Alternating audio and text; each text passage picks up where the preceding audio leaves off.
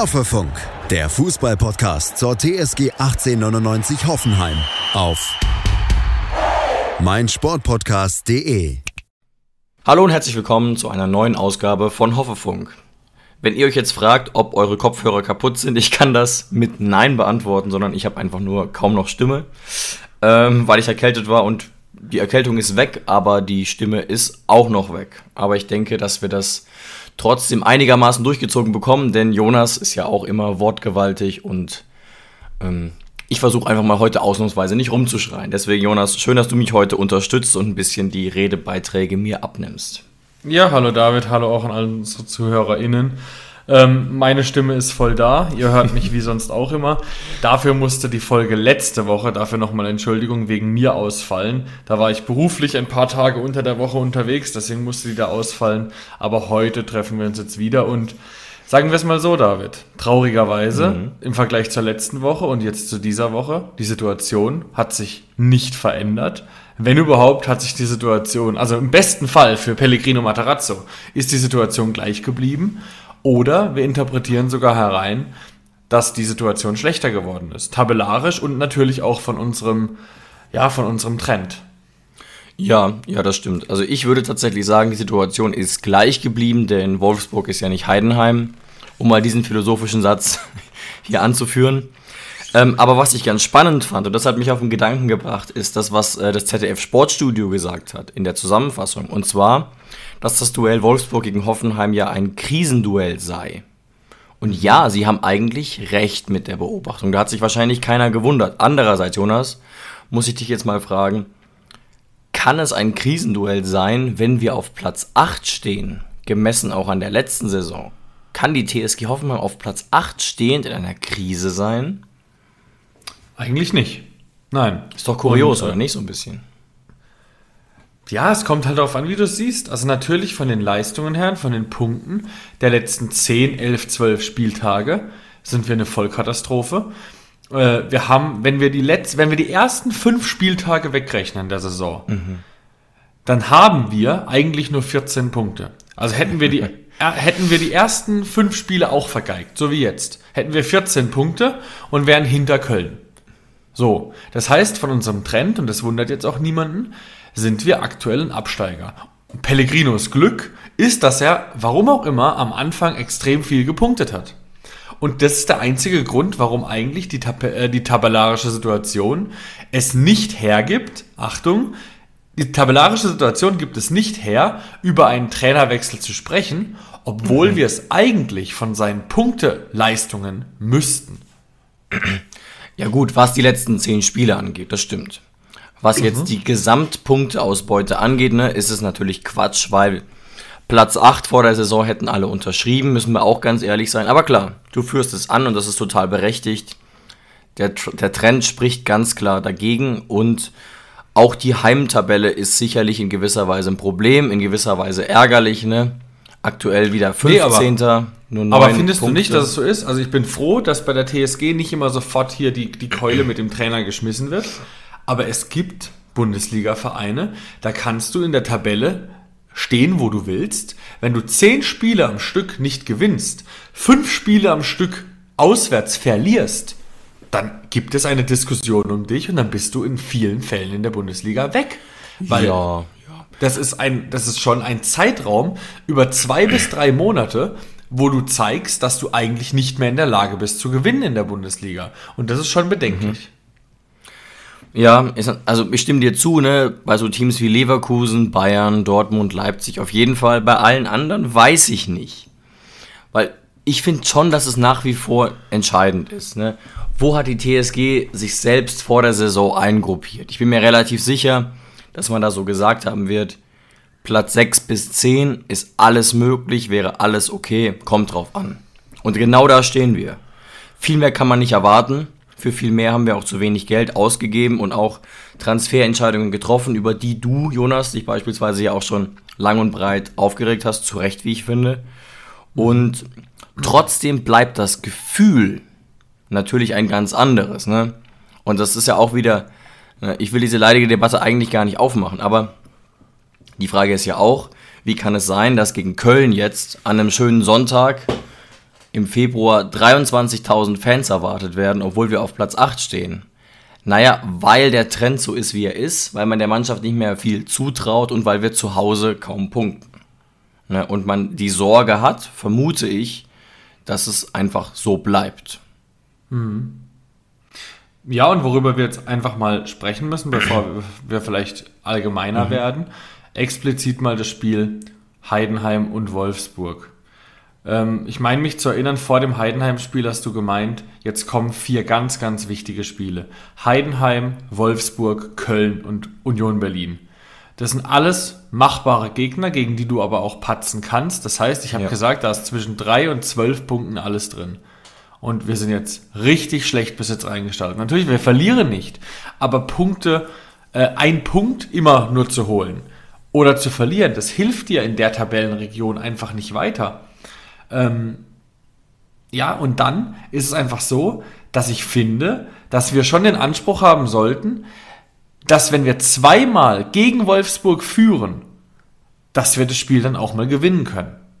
Gerade weil absolut, Wolfsburg jetzt absolut. auch uns nicht vor solche Herausforderungen gestellt hat. Viele Probleme, die wir hatten, waren einfach auch selbst gemacht. Also das ist schon echt. Ähm, das liegt auch zum Teil am Gegner. Ich habe eine interessante Statistik gehört, dass äh, in den letzten vier oder fünf Spielen, wenn wir gegen Wolfsburg geführt haben, gab es bis dato immer eine Niederlage. Das heißt, Wolfsburg mhm. dreht immer Spiele gegen uns. Jetzt kannst du immerhin sagen, okay, immerhin haben wir dieses Mal nicht verloren, aber trotzdem war dieser Punkt doch extrem unzufriedenstellend. Oder fandest du, fandest du, warst du zufrieden mit dem Punkt? Nee, letztlich nicht, auch wenn man ne, schon es ähnlich sehen kann wie Prömel und Matarazzo, dass man als Außenstehender vielleicht sagen muss, dass es ein verdienter Punkt ist, sozusagen, und äh, der in Ordnung geht. Aber klar, wenn man sich den Spielverlauf anguckt und wenn man sich auch anguckt, wie äh, eines der beiden Gegentore, und damit meine ich das zweite zustande kommt, ist es natürlich äh, insgesamt mal wieder sehr ärgerlich. Ähm, und ich fand uns auch insgesamt in vielen Fällen wirklich ganz gut im Spiel. Na, es ist schon, und da hat Matara zu Recht, wenn er auch so ein bisschen zurückblickt auf die Zeit von vor elf und zwölf Monaten, schon so, dass wir weiterhin Fußball spielen. Ne? Und das war ja das Ding dann unter Breitenreiter auch und auch am Anfang unter Matarazzo, das hatte mit Fußball erschreckend wenig zu tun. Die Mannschaft war komplett verunsichert. Der Kader muss auch suboptimal zusammengestellt gewesen sein. Da noch gewisse Verletzungsproblematiken.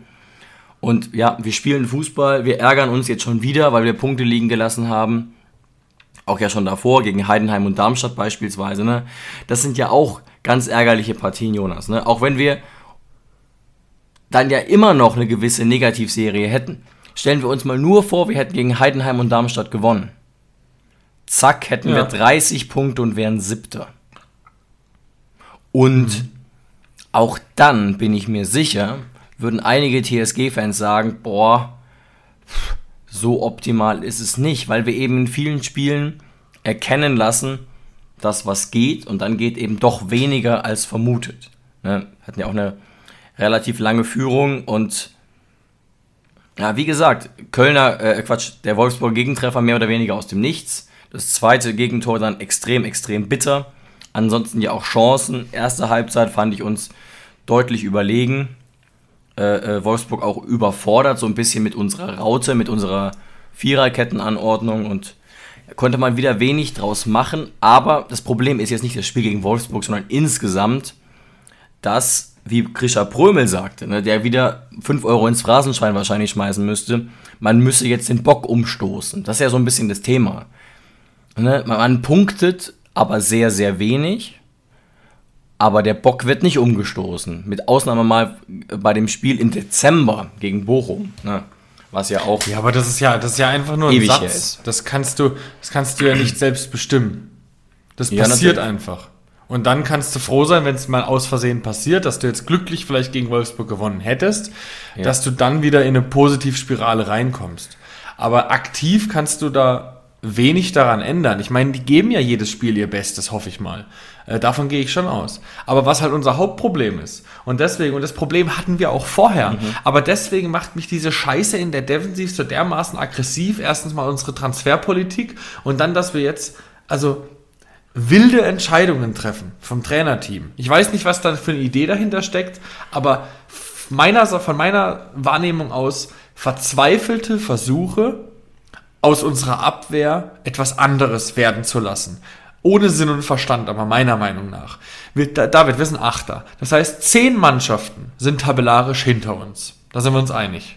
Mhm. So. Wie viele Mannschaften in der Liga, egal wo sie stehen, von, acht, von 17 anderen Mannschaften, haben mehr Gegentore als wir? Mhm. Drei vielleicht. Zwei. Gladbach und Darmstadt. Mhm. Ansonsten niemand.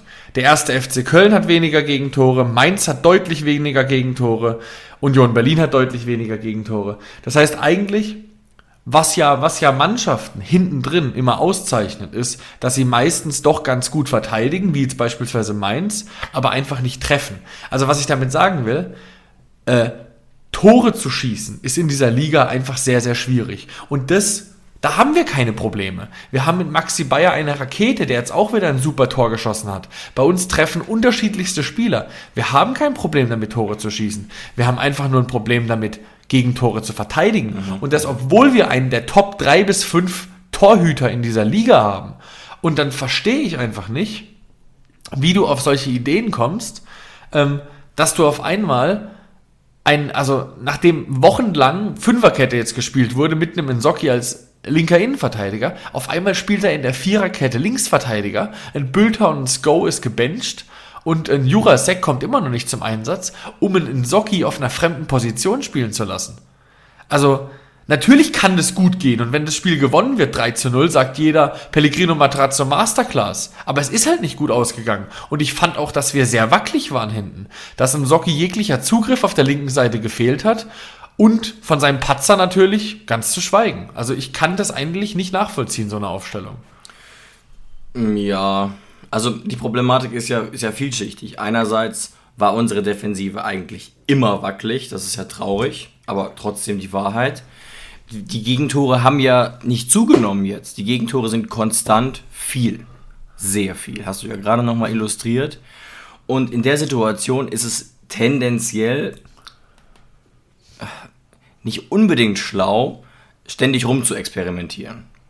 Jetzt musste man es in gewisser Weise wegen der Gelbsperre. Nächste Woche fällt übrigens Brooks aus, gelb, gelb gesperrt. Und deswegen bin ich da auch, was so Rotationen angeht, äh, skeptisch. Andererseits hat es gerade in der ersten Halbzeit sehr gut funktioniert. Ne? Weil diese Raute konnte man ja auch nur stellen, wenn man auf die Fünferkette verzichtet hat. Und da war wirklich Wolfsburg komplett überfordert, äh, äh, hatte im Mittelfeld wirklich völlig das Nachsehen. Ähm, und auch ne, zur Verteidigung von Socki, der natürlich da am Ende mal wieder patzt. Czerny auf dem rechten Flügel komplett abgemeldet letztlich. Lag vielleicht auch an seiner eigenen Schwäche, mag sein. Aber an sich müsste man sagen, okay, Kevin ist weg, das ist unsere beste Variante und das, die ziehen wir jetzt durch. Gerade eben vor dem Hintergrund, dass wir immer schon wackeln eine Mannschaft, die vielleicht relativ stabil steht, kann sich erlauben, variablere Systeme zu spielen. Bei uns funktioniert das wahrscheinlich nicht so einfach. Hm. Oder, oder denkst du jetzt, dass, dass wir jetzt einfach versucht haben, die Viererkette schon mal zu implementieren und der Gedanke ist, dass sobald Jurasek auf Niveau ist, sobald, keine Ahnung, also ich weiß ja nicht, ob er überhaupt schon auf Niveau ist oder was er noch braucht, warum er nicht spielt, dass er dann langfristig einfach den, den Linksverteidiger spielen soll und Socki rutscht dann raus oder in die Mitte. Oder war das wirklich ein gezielter Plan, dass er dachte, okay, Viererkette mit einem Socki links ist die beste Idee für das Spiel? Also wenn ich mir nochmal die, die PK-Aussagen so angucke von Pellegrino Matarazzo, dann wirkte es auf jeden Fall so, als sei Jurasek noch nicht an dem Punkt, an dem er sein sollte, um eben äh, zu spielen. Und ich das Originalzitat habe ich gerade nicht parat, aber er hat im Prinzip tatsächlich gesagt, dass erstens mal Jurasek sich anpassen muss ähm, an die Intensität im Training, was im Prinzip mhm. heißt, okay, portugiesische Liga ist offenbar äh, zweitklassig, also hat er nicht direkt gesagt, aber ich, ich, ich interpretiere es jetzt mal ein bisschen spitz. Andererseits ne, muss er sich erstmal akklimatisieren, er kann die Sprache nicht und so weiter und so fort. Und er meinte aber auch, ab sofort traut er ihm Einsätze zu. Das war so im Wesentlichen sinngemäß die Aussage von ähm, Pellegrino. Ah, jetzt habe ich es hier. David ist ein super Junge, er ist sehr angenehm und wurde in der Kabine super aufgenommen. Er brauchte Zeit, um anzukommen. Es ist eine andere Sprache, eine andere Mentalität und auch eine andere Intensität im Training. Es ist natürlich eine Möglichkeit, dass er am Sonntag auf dem Platz steht. Wobei das so klingt, dass er nicht starten wird, finde ich. Ja, ja. Aber vielleicht wird er es müssen. Wenn Brooks Vielleicht jetzt ausfällt und die die Viererkette durchziehen wollen, außer Akpo rutscht rein, dann geht Socki in die Mitte und Jurasek vielleicht dahin. Also ich würde mir wünschen, dass man ihn reinschmeißt, weil, wie gesagt, bisher funktioniert defensiv wenig.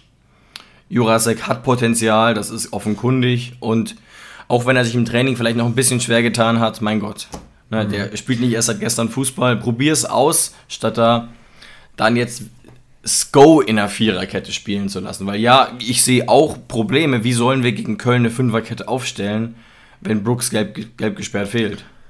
Was mich einfach so wahnsinnig deprimiert, sind zwei Dinge. Erstens mal, dass für mich subjektiv und wahrscheinlich auch schon objektiv unser Kader defensiv jetzt einfach schwächer ist als in der Hinrunde. Schatz, ich bin neu verliebt. Was? Drüben. Das ist er. Aber das ist ein Auto. Ja, eben. Mit ihm habe ich alles richtig gemacht. Wunschauto einfach kaufen, verkaufen oder leasen. Bei Autoscout24. Alles richtig gemacht. In rund 40 Folgen habt ihr mich jetzt schon sagen hören, I want to tell you about the Beatles. Ich habe euch die Geschichten zu ihren Alben und ihren Songs erzählt, euch ihre wichtigsten Wegbegleiter und Vertraute vorgestellt und natürlich die Orte, die für die Bandgeschichte eine wichtige Rolle spielten. Habt ihr die drei bisherigen Staffeln schon durchgehört? Nein? Na, worauf wartet ihr dann noch? Rein in den Podcatcher eurer Wahl und einfach mal losgehört. Und folgt gerne auch unserem Instagram-Kanal iwtty-Beatles Podcast. Was mich einfach so wahnsinnig deprimiert, sind zwei Dinge. Erstens mal, dass für mich subjektiv und wahrscheinlich auch schon objektiv unser Kader defensiv jetzt einfach schwächer ist als in der Hinrunde. Und sowas regt mich auf. Ohne Not ist unser Kader, jede einzelne Aufstellung in der Abwehr hat mich jetzt auf den ersten Blick, bevor ich das Spiel angeguckt habe, deutlich weniger überzeugt als vorher. Wir sind einfach schwächer. Wir müssen, so, so gefühlt habe ich das Gefühl, dass wir jetzt vor jedem Spiel schauen müssen, welche, welcher gescheiterte Verteidiger, der aktuell nicht in Form ist, wir reinschmeißen müssen und eigentlich ist es relativ egal. Also es, ist, es ist viel, viel wilder geworden als vorher. Wir haben überhaupt keine Konstanz mehr. Ähm, und das Zweite ist, und jeder Trainer darf mich jetzt gerne in den nächsten Wochen vom Gegenteil überzeugen oder in den nächsten Monaten.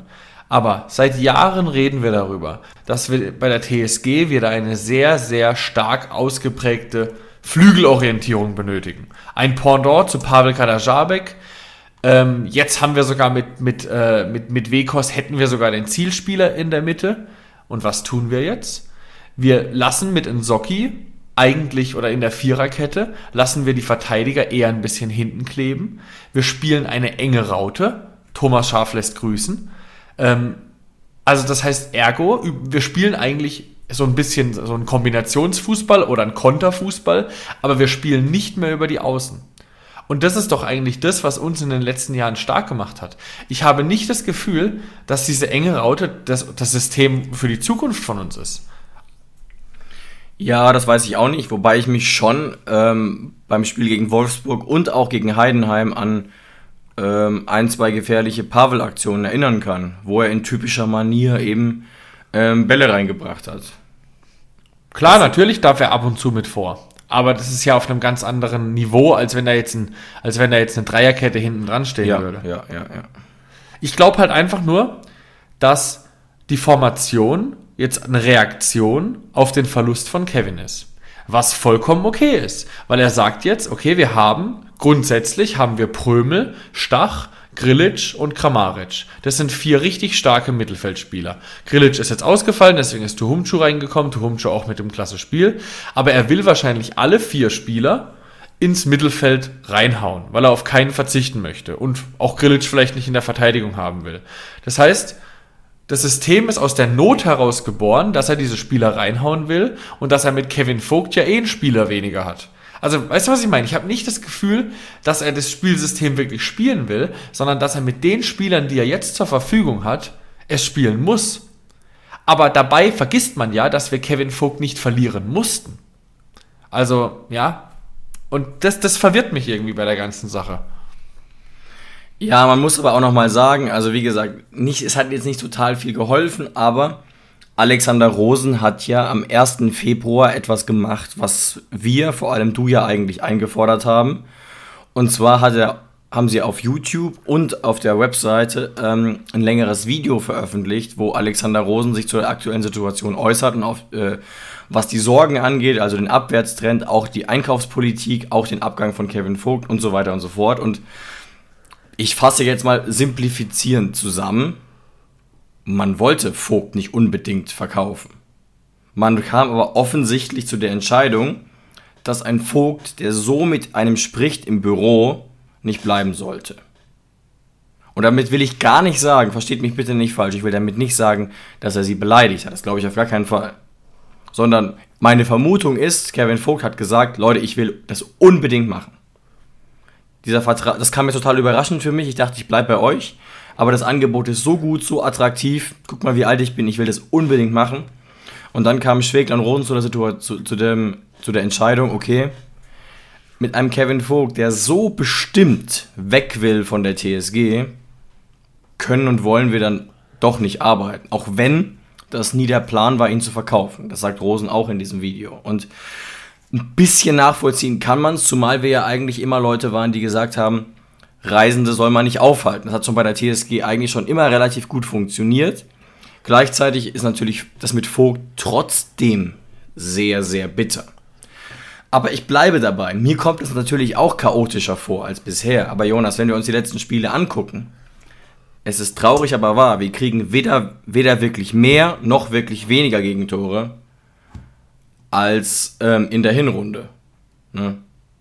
Ein, zwei, drei Gegentore, äh, ganz normal. Bisher auch immer ungefähr zwei Gegentore. Ist natürlich viel zu viel, aber so war es im Durchschnitt auch mit Kevin. Okay, aber dann ist die Lösung, dass Pellegrino Matarazzo ein Trainer ist, der unsere Defensive nicht in den Griff kriegt, egal was er versucht. Das wird man ihm vielleicht nach der Saison vorwerfen müssen, ja. Gleichzeitig, vermutlich gleichzeitig will ich jetzt auch mal kurz noch was Positives einstreuen an der Stelle. Und das hat Matarazzo auch selbst gesagt bei der PK heute. Tatsächlich habe ich das Gefühl, dass relativ viele TSG-Fans ernsthaft sich darum sorgen, dass wir wieder komplett abstürzen. Das ist mathematisch zwar kaum möglich, aber ich verstehe die Sorge auch. Ich sage jetzt aber, warum das nicht passieren kann und wird. Und du hast es eigentlich auch eben schon gesagt, Jonas. Die Offensive ist zu gut. Ende der Geschichte. Ja. Letzte, letzte Saison, Jonas, ich weiß nicht, ob du dich daran noch so aktiv erinnerst. 34 Spiele, 48 Tore. Das ist für die TSG-Verhältnisse sehr bescheiden. Und jetzt haben wir schon 37 nach 20 Spielen. Also was ich damit sagen will, ist, die Offensive läuft richtig gut. Ne, das ist wirklich eine, eine Offensive auf Europa League-Niveau aber die Defensive ist halt auf Platz 16, Platz 15 Niveau. Und da hast du recht, da passt die Balance nicht, aber letzte Saison passte die Balance auch nicht unter allen anderen. Ne? Also es ist, es ist schwierig natürlich. Am Ende, warum, warum ist die Offensive eigentlich so gut? Darüber sprechen. Weil am, ja, es ist schon eine grundsätzlich eine andere Konstellation jetzt mit Wekost und Bayer vorne drin und auch ein Wekost hat bestimmt seine Aktien mit drin, aber der Grund dafür, dass unsere Offensive so gefährlich ist, ist mit Sicherheit nicht Wekost, sondern mhm. eigentlich ausschließlich Maxi Bayer. Das heißt, Maxi Bayer, unsere Offensive war ja auch damals schon nicht schlecht. Aber warum sie jetzt so gut ist, warum du sie als Euro auf Europa League Niveau bezeichnen würdest, ist ausschließlich Maxi Bayer. Dieses Tempo, dieses, diese Spritzigkeit, dieses Gefühl für die Verteidiger, ihn nicht halten zu können, das Gefühl vermittelt keiner unserer Offensivspieler. Die haben ihre Stärken. Ein Weghorst hält einen Ball. Ein Weghorst schießt mal aufs Tor. Obwohl ich bei, ehrlich gesagt bei einem Weghorst sagen muss, was mir bei einem Weghorst in letzter Zeit extrem auffällt, der braucht zwei Minuten, um einen Ball zu stoppen und zu schießen. Ganz, ganz oft werden mhm, Weghorstschüsse ja. abgeblockt von Verteidigern, obwohl der Weg eigentlich frei ist. Aber sei es drum. Was ich damit sagen will, ist einfach nur, dass unsere komplette, dass, dass unsere komplette Last der Offensive eigentlich auf Maxi Bayer liegt. Und das, obwohl er nur acht Saisontore geschossen hat. Ich bin mal gespannt, ob du da mitgehst. Ich sage, Maxi Bayer ist jetzt schon besser bei uns als ein Jorginho Rütter bei uns je war.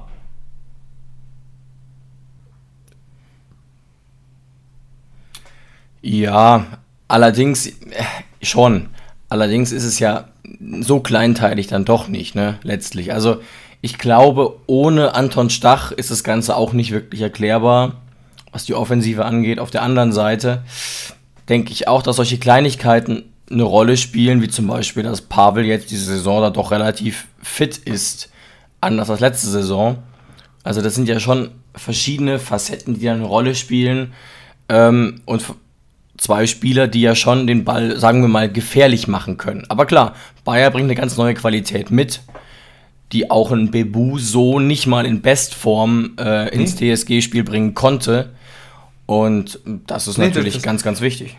Ich verstehe auch, was du meinst. Und ich verstehe auch, dass, du, dass es jetzt äh, zu radikal ist, was ich sage. Aber was ich damit nur meine ist, ersetzt du einen Stach in einem Spiel, Stach fällt aus und Tuhumchu kommt rein, hat es weniger Ver Veränderungskraft, als wenn wir die ganze Hinrunde mit einem Bebu und mit einem Weghorst vorne drin spielen würden. Also, dass wenn uns ein Bayer momentan wegfällt, fehlt uns wirklich eine komplette Bandbreite an Qualität, die uns momentan in diesem Kader kein anderer bieten kann. Kein anderer. Mhm. Ja. Aber jetzt können wir ja erstmal froh sein, dass er da ist letztlich, ne? Ja, logisch, ja. Naja, es ist, es ist wirklich, es ist wirklich deprimierend und nicht mal deswegen, weil wir jetzt Tabellenachter sind. Ich habe ja schon hundertmal gesagt, damit wäre ich grundsätzlich zufrieden, sondern genau. weil es sich dieses Jahr so anfühlt. Aus, aus mehreren Perspektiven. Erstens mal, weil wir natürlich unsere Spiele sehen und weil wir sehen, wie viel in den Spielen eigentlich drin wäre. Und auch, weil die anderen Mannschaften vereinzelt auch nicht so stark sind. Also das, das Mittelfeld in der Tabelle ist sehr, sehr eng beisammen. Die anderen kommen auch nicht richtig in die Pötte. Du hast es richtig gesagt. Sechs Punkte mehr und du wärst in einem ganz anderen äh, Tabellengebiet. Also es ist alles, es ist so deprimierend, dass wir durch, durch eine bisschen bessere Leistung, als wir momentan abliefern, wenn wir alles nur ein bisschen besser strukturieren würden, wenn wir nur ein bisschen besser es alles hinkriegen würden, dann wären dieser Saison so viel mehr drin, und äh, ja, stattdessen müssen wir uns eigentlich darauf ausruhen, dass die anderen auch nicht so richtig in Schwung kommen, genauso wie wir. Genau. Und deswegen stehen wir nach wie vor auf Platz 8. Und deswegen ist es, ich weiß, man kann sich das kaum vorstellen, aber nach wie vor ist natürlich Platz 7 total in Reichweite. Ist jetzt nicht so, dass Freiburg total über, überperformen würde. Die profitieren sogar noch mehr von der Schwäche der Teams, die eigentlich weiter oben stehen sollten, wie Wolfsburg und Gladbach beispielsweise oder auch Union Berlin. Und ne, dass Bremen und Heidenheim so weit vorne stehen, ist natürlich krass, aber auch ähm, durch die Schwäche der anderen in gewisser Weise begründet. Und ja, da ist natürlich jetzt die Frage, ob Köln hier in irgendeiner Art und Weise der Moment sein kann, wo der von Prömel zitierte Bock umgestoßen werden kann. Ähm, es könnte gut sein. Es könnte gut sein. Letztlich verstehe ich aber auch, dass die Euphorie gerade nicht so groß ist. Aber ich denke, was man schon festhalten muss. Also ich bin eigentlich kein, kein, kein Fan von dem Wort. Aber man bekommt schon das Gefühl, dass in der jetzigen Phase, und das ist auch durchaus auch als Kritik an der Mannschaft gemeint, mehr Punkte möglich gewesen wären. Ne? Also manche nennen da das Wort Ergebniskrise. Ah, und aus so einer Ergebniskrise wieder rauszukommen, ist dann doch deutlich einfacher als aus einer richtigen Krise. Ne? Also wo du auch spielerisch denkst, was spielen denn die Jungs? Auch gegen Wolfsburg war es wieder so, zeitweise war ich mir dann doch fast sicher, dass das gut enden wird. Wir waren in Phasen dann doch ziemlich souverän dabei. Und dann kam dieses Tor aus dem Nichts, ne? Spielzug viel zu schnell, da waren wir dann auch äh, äh nicht wach genug.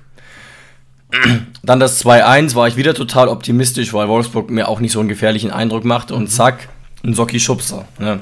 Also ein bisschen Anlass zur Hoffnung bleibt und letztlich ist es auch so, Köln hat ebenfalls, äh, nee, ebenfalls trifft es gar nicht, hat unsere Probleme mal zwei, mal drei, mal vier. Auch wenn der Sieg gegen Frankfurt so wirkt wie ein Befreiungsschlag, aber es war keiner. Jetzt fragt ihr euch warum? Ganz einfach, doppelte Unterzahl. Also Köln hat kein einziges Tor, gegen eine gleichwertige Frankfurter Mannschaft geschossen, sondern gegen zehn Frankfurter. Und am Ende ist dann sogar noch ein weiterer runtergeflogen und deswegen ist dieser Trainereffekt eigentlich in gewisser Weise verpufft. Aber der Sieg war natürlich wichtig, insofern, als dass Köln jetzt 16. ist, ein bisschen Puffer auf Mainz und Darmstadt hat. Aber, und ich glaube, Jonas, dass du das sogar gesagt hast in der Hinrunde, die Frage ist so ein bisschen, hat Köln überhaupt einen Bundesliga-tauglichen Kader? Steffen Baumgart wird sagen nein. Mhm. Ich erinnere mich da auch an ein Interview aus dem Dezember, glaube ich, ja. Ja, das, äh, es ist halt so ein, so ein Ding, normalerweise können wir es uns nicht einfach machen und können einfach sagen, Köln ist ein Pflichtsieg. Köln ist hundertprozentig ein Pflichtsieg ähm, und du musst gegen Köln gewinnen, aus mehreren Gründen. Erstens mal, Köln ist auf gar keinen Fall auf unserem Niveau. Köln hat extrem Druck, wir haben den Druck noch nicht. Einfach nur, wenn wir auf die Tabelle, tabellarische Situation gucken, haben wir ja nicht wirklich Druck. Ähm, wir sind auf jeder einzelnen Position besser besetzt und auch Köln ist einfach auch ein Gegner, der uns extrem liegt. Also Köln ist keine Mannschaft, die uns jetzt ähm, vorne durchgehend auch vor Herausforderungen stellen wird, sondern Köln wird gerade unter dem neuen Trainer sehr eng, sehr tief stehen, was uns eigentlich entgegenkommen sollte, weil viel schlimmer sind Mannschaften für uns, die äh, den Ball von uns erobern und mit schnellen äh, mit schnellen Kontern unsere Abwehr komplett schwindlig spielen. Damit haben wir überhaupt, damit haben wir Probleme. Aber wenn die tief stehen und wir halt mit unseren Spielern Lücken finden müssen, um uns zu Torabschlüssen zu können, da, dafür haben wir genau die richtigen Spieler. Dafür haben wir kleine, quirlige, schnelle Spieler. Ähm, Grammaric findet da immer Lösungen, Stach findet Lösungen, Bayer findet in 1 gegen 1 Duellen immer Lösungen für sowas. Das sollte eigentlich nicht das Problem sein. Und trotzdem haben mir die letzten Wochen einfach gezeigt, dass ich nicht so beruhigt da sitze. Ich halte es dennoch Ja. für möglich, dass auf einmal gegen uns Köln ein frühes Tor schießt. Einfach nur, weil, weil wir irgendeinen kleinen Patzer machen, weil irgendjemand nicht auf Position steht, weil irgendjemand das Abseits aufhebt bei uns. Ich wieder dieses Bild sehe von Olli Baumann, wie er seine Viererkette anschreit und wir dann einfach nach diesem Gegentor nicht mehr richtig in Schwung kommen. Vielleicht das 1 zu 1 schießen und dann war's das. Und ähm, ja, dieses Bild, dass ich das im Kopf habe gegen Köln und ich bin normalerweise immer positiv vor Spielen, das hat sich die Mannschaft halt in den letzten Wochen einfach erarbeitet, dass ich mir das durchaus vorstellen könnte. Ja, ne, man muss es, kann es auch nochmal ansprechen. Ein Sieg aus den letzten elf Spielen in der Bundesliga. Und deswegen kann man dich da, glaube ich, nachvollziehen. Was auf der anderen Seite vielleicht dann doch wieder ein bisschen Hoffnung macht, ist, dass eigentlich, mal gucken, wie es gegen uns ist, Köln eigentlich nicht weiß, wie man Tore schießt. Tatsächlich. Diese zwei Tore jetzt gegen Frankfurt, ne, beide gegen zehn Spieler entstanden. Ansonsten dann bleiben noch zwölf Tore aus 19 Spielen übrig. Das ist schon katastrophal. Und es liegt aber auch ein bisschen daran, ich weiß nicht, ob du das auf dem Schirm hast, Jonas. Die drei besten Stürmer fallen alle aus von Köln. Waldschmidt. Selke ist ja hauptsächlich das Problem, ja. Ja, aber neben Selke fallen auch Waldschmidt und Uth aus. Das ist eine Katastrophe. Köln Ja, kann sie, sich. spielen, sie spielen wahrscheinlich, müssen sie wieder mit Thielmann vorne drin spielen, Korrekt. der ja eigentlich eher ein Flügelspieler ist. So sehe ich das auch und dann bleibt nur noch Adamian. Und der funktioniert in Köln ja leider gar nicht. Bei uns war der wirklich ein Top-Joker. Ähm, habe sogar kurzzeitig drüber nachgedacht, mir ein Trikot von ihm zu kaufen, wenn er noch geblieben wäre. Aber in Köln scheint er nicht zu funktionieren. Ganz anderer Spielstil natürlich auch. Und das macht natürlich in gewisser Weise Hoffnung. Und ich würde tatsächlich sagen, Jonas, wenn ich mir den Kader jetzt angucke, in diesem Moment, ohne Waldschmidt, Selke und Uth, der ist einer Bundesligamannschaft nicht würdig. Das Ja. Glück für Köln ist ein bisschen, dass es noch Darmstadt gibt und dass sie das retten könnte und Mainz auch Fußball spielt, den man kaum Fußball nennen kann. Aber in einer normalen Saison ist Köln nach so einer Spielzeit weg. Ja, gut möglich. Gut möglich. Trotzdem musst du das Spiel erstmal gewinnen. Ja. Und die große Frage wird sein, wie? Brooks fällt aus, Grillitsch ist wieder da. Ja. Ähm, zweite Frage. Was machst du jetzt mit Nsocki? Weil ich will das, ich will das Thema schon nochmal auf den Tisch bringen. Ja, mach doch. Mach Nsocki doch. hat jetzt in den letzten Wochen besser gespielt, als wir es vermutet hätten. Weil er ja wirklich monatelang Ja. gar nicht mehr da war. Also wir waren alle überrascht, dass er überhaupt nochmal die Chance bei uns bekommen wird und dass er auch relativ ansprechende Leistung bekommen, äh, gemacht hat. Jetzt ist genau wieder das Problem, was ich gesagt habe nach dem Bayern-Spiel. Und Socki muss erstmal zeigen, dass er auch gegen normale Gegner über Wochen konstant sein kann. Und dann macht er das. Und David, mein Problem ist nicht, dass er patzt. Ein Fehlpass, wie Castells ihn gemacht hat, das ist menschlich, das passiert. Aber dieser Schubser, das, ich finde kein anderes Wort als Dummheit dafür. Im Ja. Zeitalter des Videobeweises mit beiden Händen voraus einen köpfenden Stürmer nach vorne zu schubsen. Natürlich war das jetzt nicht die mega Berührung. Aber das ist doch, also ich verstehe nicht, was, was, was, was man da, was man da als Verteidiger dabei denkt. Und es liegt ja nicht mal daran, dass er linker, linker Verteidiger gespielt hat, sondern das war im, im Strafraum. Das ist normalerweise sein Hoheitsgebiet. Und dann kommt er zu spät und macht diesen Bock. Das ist ein Fehler, den weiß ich nicht, ob ich den jetzt äh, in der nächsten Woche nochmal aufstellen würde, nach so einer, nach so, nach so einer Situation. Ja, verstehe ich. Wobei ich sagen muss, ne, also ich verstehe auch den Kicker mit seiner 4,5, aber ehrlich gesagt war das ansonsten wieder solide. Ne? Aber klar, so ein Fehler ähm, überdeckt dann vielleicht auch zu Recht alles andere.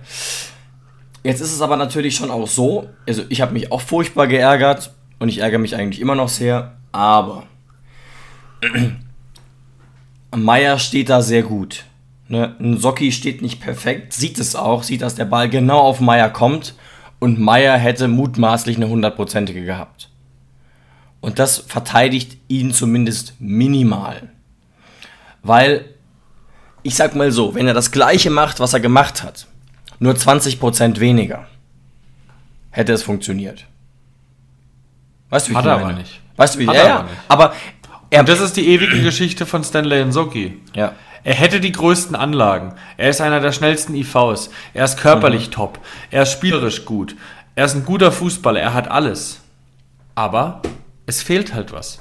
Und es, es wenn, wenn bei einem Innenverteidiger oder wenn bei einem Fußballer Dinge fehlen, die einer Mannschaft regelmäßig Punkte kosten, dann wird er sich auf Dauer nicht durchsetzen. So funktioniert es einfach.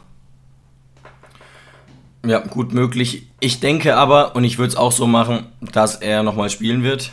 Ähm, er hat auch auf Social Media tatsächlich für die zwei Spiele davor sehr viele positives äh, Feedback bekommen. Sag sicherlich auch daran, dass viele überrascht waren vielleicht. Er wurde ja, Aber- glaube ich, auch Spieler des Monats. Ne? Kann sein. Aber jetzt sind wir mal ehrlich, Jonas. Ich würde auch, wenn er spielen dürfte, Brooks aufstellen. Aber es ist wirklich von Woche zu Woche so auffällig, was für krasse Schwächen Brooks hat. Gleichzeitig auch krasse Stärken. Aber, weißt du, er hat in manchen Bereichen, wir müssen nicht drüber reden, so krasse Schwächen im Vergleich zu dem durchschnittlichen Bundesliga-Stürmer dass die wirklich zu krass sind und zu leicht auszunutzen, ohne dass er wirklich aktiven Fehler macht. Und dabei ist er ja gar nicht fehlerlos. Und Kabak hat sich ja wirklich den Ruf des patzenden Nummer 1 eingeheimst, sodass du das in Socki, wenn das jetzt einmal passiert, nicht direkt wieder so krass vorwerfen kannst, weil äh, die anderen 89 Minuten waren okay. Es war jetzt nicht super dumm. Also, ich, mir fallen auf Anhieb drei Kabak-Aktionen ein, die doppelt so dumm waren. Das bitterste war einfach nur das Timing sozusagen für uns. Das war das unfassbar beschissenste Timing für so eine Situation. Das hat uns wirklich in gewisser Weise dann doch das Genick gebrochen. Gleichzeitig fand ich es ein bisschen sympathisch, wie ein Soki danach reagiert hat. Ja. Baumann und Co. direkt am, am Diskutieren, Lamentieren, alles auch in Ordnung. Soki direkt quasi äh, schon, schon eingestanden, ja, war ein Foul. War, war nicht schlau. Ja, mag alles sein. Aber, dann ist ja, ja, dann ist äh, ja deine Antwort, dass ein Socki spielt, weil die anderen genauso schlecht sind. Weil perspektivisch es schlau sein könnte, einen Soki jetzt nicht ähm, zu benchen. Okay, wir halten fest, wir haben bis auf Pavel keinen einzigen ähm, unumstrittenen Mann in der Verteidigung. Das stimmt. So, und damit habe ich mit diesem Satz unser komplettes Problem auf den Punkt gebracht. Ja. Und auch Du könntest jeden Einzelnen sofort austauschen und es würde sich wahrscheinlich nichts verschlechtern und wenn überhaupt eher nur verbessern. Außer Pavel. Und natürlich Olli Baumann. Ja, Und deswegen wäre, wie gesagt, mein erster Impuls zu sagen, bring Konstanz rein, was das System angeht und die Spiele angeht. Aber müssen wir auch ehrlich sein, zweites Mal in Folge jetzt eine Gelbsperre. Da kann jetzt auch niemand was dafür, dass Brooks oder davor Grillo eben die Gelbsperre erhalten haben. Aber ja. Und ne, es ist so. Kabak spielt zwar eigentlich immer, aber auch der hat sich in der Vorrunde so viele Patzer geleistet, dass du auch den öfter hättest benchen können, wenn die Alternativen besser gewesen wären. Und das ist ja auch so ein bisschen das Ding. Haben wir ja schon mal gesagt. Ist es wirklich ein Systemproblem? Keine Ahnung. Es ist dann doch auch viel Individualität mhm. mit drin, aber wir müssen es abwarten. Also ich würde, ich würde mir wünschen, dass man eben einen Socki den Rücken stärkt und Jurasek möglichst schnell versucht zu integrieren. Meinetwegen ab der 60. Meinetwegen auch gern ab der ersten Minute. Ich würde sagen, wir hoffen jetzt einfach mal, dass unsere Offensive, darauf ist ja Verlass, genauso spielt wie sonst auch immer, dass wir zu gefährlichen Situationen kommen, gegen Köln vielleicht sogar noch mehr als sonst. Genau. Ein, zwei Tore auf jeden Fall schießen, gerne auch wieder ein Maxi Bayer Tor oder Wekost, mir vollkommen egal, wer ihn reinstolpert. Und das dieses Mal, weil ich glaube, dass wir jetzt auf einmal eine Monsterleistung in der Defensive abreißen, obwohl wir unter Druck sind. Das können wir vergessen. Aber wir hoffen jetzt einfach mal, um den Bock umzustoßen, dass für dieses ja. Spiel Köln der richtige Gegner ist und dass Köln offensiv so schwach ist, dass unsere Verteidigung nicht wirklich in Unterbredouille gerät. Und dass wir am Ende sagen können, wir gewinnen 2-0, es war mal souverän und dass wir daraus dann Energie für die nächsten Wochen ziehen können. Das ist eigentlich so mein Schlusssatz und mein Satz für das Spiel gegen den ersten FC Köln. Ja, ich sehe mich auch so ein bisschen nach einem ganz stinklangweiligen Sieg, muss ich auch sagen, ja. Einfach mal zu Null spielen. Das sollte doch irgendwann mal möglich sein gegen so einen Gegner. Ja, und in diesem Sinne freuen wir uns, dass ihr eingeschaltet habt. Ähm, noch eine Empfehlung: 30.000 haben es zwar schon gemacht, aber das erscheint mir fast ein bisschen wenig. Oder 40 vielleicht mittlerweile. Schaut doch auch mal die Doku Inside TSG Hoffenheim auf YouTube an, die lohnt sich wirklich ähm, auf dem Kanal der TSG. Ähm, endlich mal ein bisschen Einblicke, bisschen Kabine, bisschen Hintergrundinfos und so ein bisschen das Feeling von äh, Sunderland Till I Die oder wie heißt die von Man City nochmal, Jonas? Die Doku. Äh, das ist von Amazon Prime, ich weiß gar nicht mehr. Genau, aber heißt. wer diese All or Nothing. All or Nothing. All or Nothing, genau. Wer diese Art von Dokus mag, der wird das lieben, weil es einfach mal 20 Minuten ist hinter den Kulissen der TSG, auch in der Kabine, auch in ja, privaten Momenten sozusagen. So sieht's aus. Und dann hoffen wir, David, dass wir nächste Woche uns mal ein bisschen glücklicher sprechen, vielleicht nicht so viel zu stänkern haben, einfach mal ein stinklangweiliges Spiel gegen den ersten ja. FC Köln analysieren können und mal wieder ein bisschen Kraft aus einem Sieg ziehen können. Ja, und dann Jonas, vielen Dank dir. Ich gehe mal meine Stimme wieder suchen, hoffe, ich habe sie bis nächste Woche gefunden und schön, dass ihr eingeschaltet habt. Ciao, macht's gut. Schatz, ich bin neu verliebt. Was? Da drüben. Das ist er. Aber das ist ein Auto. Ja, eben. Mit ihm habe ich alles richtig gemacht. Wunschauto einfach kaufen, verkaufen oder leasen. Bei Autoscout24. Alles richtig gemacht. Wie baut man eine harmonische Beziehung zu seinem Hund auf? Puh, gar nicht so leicht. Und deshalb frage ich nach, wie es anderen Hundeeltern gelingt, beziehungsweise wie die daran arbeiten. Bei Iswas Dog reden wir dann drüber. Alle 14 Tage neu mit mir, Malte Asmus und unserer Expertin für eine harmonische Mensch-Hund-Beziehung, Melanie Lippisch. Iswas Dog mit Malte Asmus. Überall, wo es Podcasts gibt.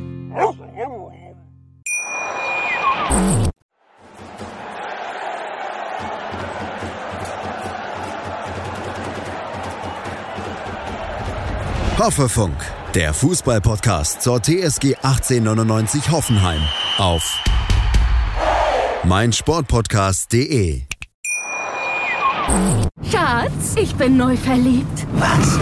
Da drüben. Das ist er. Aber das ist ein Auto. Ja, eben. Mit ihm habe ich alles richtig gemacht. Wunschauto einfach kaufen, verkaufen oder leasen. Bei Autoscout24. Alles richtig gemacht.